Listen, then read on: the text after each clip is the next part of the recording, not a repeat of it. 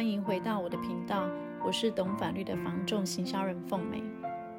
最近啊，我一个朋友他跟我聊了，说，诶，他去年呢在台北好买了一间，就是大概屋龄四十多年的一个公寓哦。结果呢，他交屋没有多久，就发现，诶，这个天花板怎么湿湿的？哦，所以他就找了这个修缮的师傅来看。那师傅看完呢，就跟他说，诶，你这个公寓因为比较老旧了，哈。呃，有可能是楼上的这个浴室防水哈、有问题哦，那久了呢，它就累积渗到他们家的天花板这样子啊、那我朋友呢就赶快去楼上找了邻居，楼上的邻居跟他讲这件事哦。那邻居当然他也很及时的哈、哦，积极的就在找了另外一个修楼的师傅来看哦。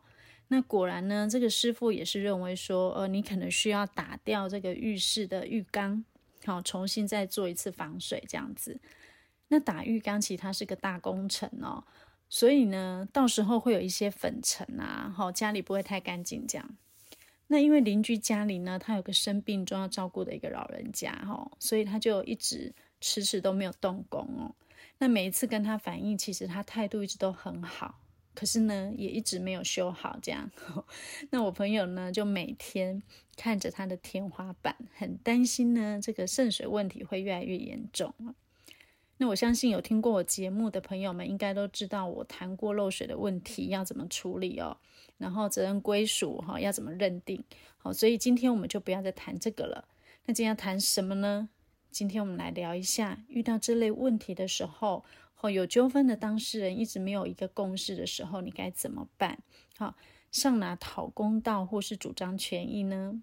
哦，我想在不动产交易当中呢，会发生纠纷的原因有很多种，不见得呢只有买卖双方的一个漏水问题哦，也有可能是买卖方跟中介当之间发生的一些问题。所以呢，如果真的发生纠纷了哦，很多人第一个直觉就是告他呀，我上法院告他就对了啊。但是各位，如果每个人发生纠纷就要上法院，那法院就塞爆了，好吗？哦，不过现在其实也真的塞爆了。好，好，那我想大家都知道哦，你到法院去诉讼哦，旷日费时，好，而且呢，要经过很多次的一个开庭哦，提出事证啊，在调查呀，在言辞辩论啊，一直到判决出炉哦，你常常要花个一年半载，真的是太久了。好，所以如果又是一个很需要快速处理的一个纠纷，是不是就很容易被耽误了呢？好，那么我们除了上法院去告对方之外，还有哪一些其他沟通管道可以进行呢？今天呢，我就跟大家简单分享呢，呃，可以协助沟呃沟通这个纠纷的一个几个途径跟单位哦。那第一个呢，你可以申请这个消费争议申诉。那消费争议申诉呢，它其实是针对这个消费者跟企业经营者之间呢，因为消费而发生争议的时候呢，你这时候可以依照这个消费者保护法第四十三条的规定呢，向企业经营者提起申诉。好，像企业经营者就是一般公司，不是都会有一个零八零零客服专线吗？好，这种就可以向企业经营者提起申诉。那你也可以向消费者保护团体。好，就是我们所谓的乡基会，好，财团法人中华民国消费者文教基金会，好，或者如果你有租房子的问题，你也可以找这个崔妈妈基金会，好，这些都是消费者保护团体，也可以向他提起呃消费争议申诉哦。那或者呢，直辖市跟县市政府，它有消费者服务中心，好，这个各县市都有设置哦，哈，甚至是行政院的消费者保护费，嗯，对不起，行政院 消费者保护会，哦，不是保护费，干嘛要收服保护收保护费哦？好难念哦，好，反正就是行政院消保会，好，那。行政院消保会呢，它有设置设这个线上的申诉系统，所以你可以直接在网络上申诉。哈，那这些单位呢，在一开始发生纠纷的时候，你就可以申请申诉了哦。假设呢，你在第一次申诉的阶段没有得到很妥善的一个处理，你可以再向你所在地的消费者保护官申请第二次申诉。好。那消费者保护官他在哪里呢？他在各县市政府，哈，它都有设置哦。那依照这个消费者保护法啊第二条第四款的规定呢，消费争议呢，它指的是什么？是消费者跟企业经营者当中，哈，他因为商品或服务所产生的一个争议哦，那他才会适用这个呃消保法的规定哦。如果你是企业经营者跟企业经营者之间，哈，就是公司对公司不适用哦。或是消费者跟消费者之间也不适用哦，哈，就是呃，一般比如说我们自己好跟呃买方跟卖方订的这种私契契约，好，它就不适用呃消保法的规定，好，所以我刚刚说的第一个途径，它是消费争议，消费者跟企业经营者之间的一个申诉途径哦。刚刚说了，第一次申诉不成功。那毕竟我们是民主台湾嘛，第二次呢，我们当然还是可以申诉，找这个县市政府设置的消保官哦，那就是所谓的消费者保护官哈。有，我觉得有“保护”两个字都好难念哦。就是我们所说的小保官哦，你跟他提起二次申诉，哈，那不管是一次或两次，你这个申诉如果没有得到妥善的处理的话呢，你还可以做什么呢？你还可以再向直辖市或县市政府消费争议调解委员会申请调解，好。从申诉变成申请调解，那真的真的还是调解不成立，那这时候你就可以上法院去提起这个消费争议的诉讼了哦。那这个是依据消保法的规定所主张的权益哦。我还是要再提醒一次大家哦，我这边所讲的都是指。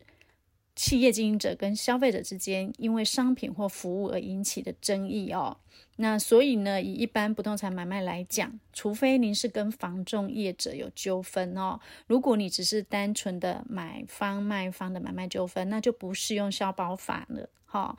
那呃，如果是跟房仲业有纠纷，那当然就适用我刚刚所说的这些申诉跟调解的途径。好，那既然不是跟房仲业相关，那是我们双方的一个买卖纠纷，那怎么办呢？好，不用担心，我们一般的争议还是有很多管道。如果是一般的契约当事人间的争议呢，你可以向这个乡镇市公所的调解委员会申请调解，哈，直接申请调解。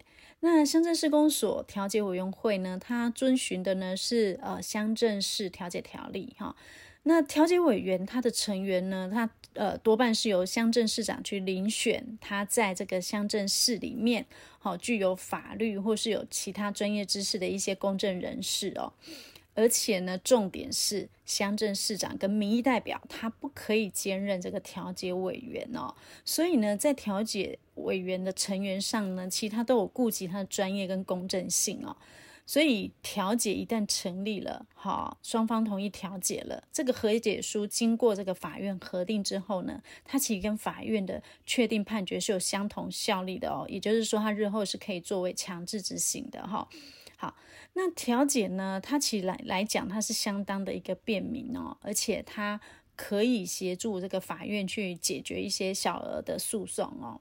啊、哦，所以大家记得，如果你有一些纠纷的话，你可以先循这个管道。但是您也一定要呃记住一件事情，就是说，一旦调解成立呢，就像我刚刚说的，它跟法院判决其实是一样的。如果你不遵守，对方也会跟你申请强制执行的哦，好、好不好？所以它其实跟法院的效力是一样的。好、哦，好，那这是当事人间的一个。呃，争议调解哦，那反过来说，刚刚我们讲的这个企业跟消费者之间能不能适用呢？当然可以呀、企业经营者跟消费者之间呢，他依据呃消保法，好、哦，它可以适用消保法规定，但他也可以依据这个消费争议调解办法。第三十条的一个规定，哈，一样可以申请这个公所的调解。那一样在调解成立之后呢，他送到法院核定，也是跟确定判决有相同的效力哦。那所谓相同的效力，当然以后你也是适用一事不再理的原则。好，你如果调解经法院核定之后呢，当事人就针对这个事件，你不可以再起诉了。哈，好，那万一调解不成立呢？好，因为调解你有可能会遇到这种对方他就是不想来啊，好，或是他调解来了，他就是不能跟你达成共识，好，那调解委员会基本上他是不可以强迫或是处罚当事人的哈，所以如果万一你调解不成立，调解委员会他也会给你一个调解不成立的一个证明书，好，那这时候呢，你就必须要向法院去提起诉讼了哦。那当然也有可能，这个有争议的当事人其实他是直接诉讼，没有透过调解申请的哦。那像一般的小诉讼的话，其实法院在进行言词辩论之前，它通常还是会再有一个调解庭的程序哦。但只是说，它这个调解庭是在法院进行的哦，所以。呃，无论是乡镇市公所的调解委员会，或是法院的调解庭，其实诉讼之前的一个调解哦，真的还是蛮重要的哦。因为我真心的觉得说，调解是一个非常好的沟通管道啦。好，不管你是跟企业经营者发生一些纠纷，哦，或者是你有一些呃民事上当事人的关系，哈，它都适用。好，那呃，通过调解呢，你不但可以省下上法院的一个舟车劳顿哦，而且你又可以比较有效率的去解决你的争议哦。重点是什么呢？重点是它还是免费的呢。好，所以呢，你遇到纠纷的时候，你可以先循这个管道。好，哎，不是啦，你最好是不要发生纠纷啦，哈，这种调解还是少用为妙。好，那除了调解之外呢，我想大家应该有听过另外一个名词，叫做调处，哦，处理的处，好，调处。那调处是什么呢？这个是依据内政部它颁定这个直辖市、哈县市不动产纠纷调处委员会的设置跟调处办法，它针对这个办法去设置的哦。各县市呢都有一个。不动产纠纷调处委员会，那这个成员呢是县市政府它相关的局处的主管人员，好，或者是民间它有一些有地震啊、营建或法律相关的专门的学士的经验人士去组成的哦。那这个单位主要它受理的是有关于土地法的一些不动产纠纷。好，比如说像我们常见的一些土地或建物分割的争议呀，好，或是租赁争议的事件，好，像租房屋、租土地、租耕地这些等等，好，甚至有一些地籍图重测这些，好，然后登记有争议呀这些问题，那程序上呢，都是会由当事人他先试着自行调处哦，然后呢，再透过就是呃调处的一个协议哈，我们做成一个结果啊。那他这个是呃，如果说你调解没有成立，哈，或者是说有一方哈，他两次通知他的不到场了，其实就视为调解不成立了哈。那这个时候，不动产纠纷调处委员会他是会直接裁处的哦，好，做成一个调处的结果。跟调解不太一样的是说，呃，调解呢就是呃双双方协议之后，我有一个调解的。呃，成结果嘛，然后我送给法院核定嘛。但是调解不成立，那我就去上法院诉讼，对不对？但是调处呢，如果当事人间不服这个调处的结果，哈，假如他不服从，因为他可以直接裁处嘛。但是当事人可能说我不要啊，我不服从。那呃，这时候你在接获通知的十五天内，你就要赶快去诉请法院审理。好，跟调解是很大不一样，因为调解。不会因为时效的问题会去影响你提告的一个权益，好，因为你调解不成立，那你就找时间去法院诉讼嘛。但是调处是会限时起诉的哈，那这个要注意一下。而且我刚刚有说了哦，就是调解是免费服务，那调处呢？它其实除了这个住宅租赁案件是免费的之外，它还是会依照你调处的这个内容的金额，它有不同的一个收费的哈，一些规费会收哦。所以如果大家有对于这个呃调处上面的一个收费标准有疑问的话，你都可以上各县市的不动产纠纷调处委员会去先查询一下。好，那这就是呃调解跟调处。那简单讲了一下，大家们头很晕呐，好吗？我再跟帮大家呢归纳一下哈。当你遇到纠纷的时候哈，你应该要怎么办？两个对象，首先呢，跟企业经营者的消费争议呢，你可以向企业经营者哦，或者消保呃消费者保护团体进行第一次的申诉。好，那申诉不成呢，你可以再向消费者保护中心的消保官啊申诉第二次。真的都没有处理好，你再向县市政府消费争议调解委员会申请调解，好，申诉再来调解。那调解不成，你就是上法院诉讼了哦。那如果呢，你是一般契约当事人间的纠纷呢，那就是直接向呃乡镇市公所调解委员会申请调解。好，这时候就没有所谓的申诉了，因为我们两个都是当事人，好，所以直接向呃调解委员会申请调解。那一样呢，调解不成立，就是向法院提起诉讼。好，那以不动产为主的一个纠纷调处呢，哦。它的主要对象呢，其中之一就是地震机关。好，那大家如果呃要分清楚，简单来讲呢，我们调解就是一般呃大众，调处呢有其中一个对象一定是行政机关。好，像不动产纠纷调处委员会当事人之一呢就是地政机关。那这样是不是清楚许多了呢？好啦，那今天的讨公道申诉话题先跟大家聊到这边喽。所以呢，我的朋友我就建议他说：“诶，你应该要先去跟呃乡镇市公所调解委员会申请调解，双方坐下来好好的谈一谈如何进行后续的一个修缮。”好，那也希望他呢调解之后会有一个好的成果出来哈。好，那今天呢我们节目就进行到这边。如果呢还有疑问哦，或是你有想要了解其他的房仲法律问题，都欢迎写信给我。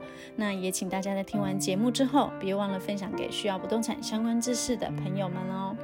然后呢，记得帮我的频道呢呃评分跟给评论，您的支持跟鼓励呢都是我前进的动力。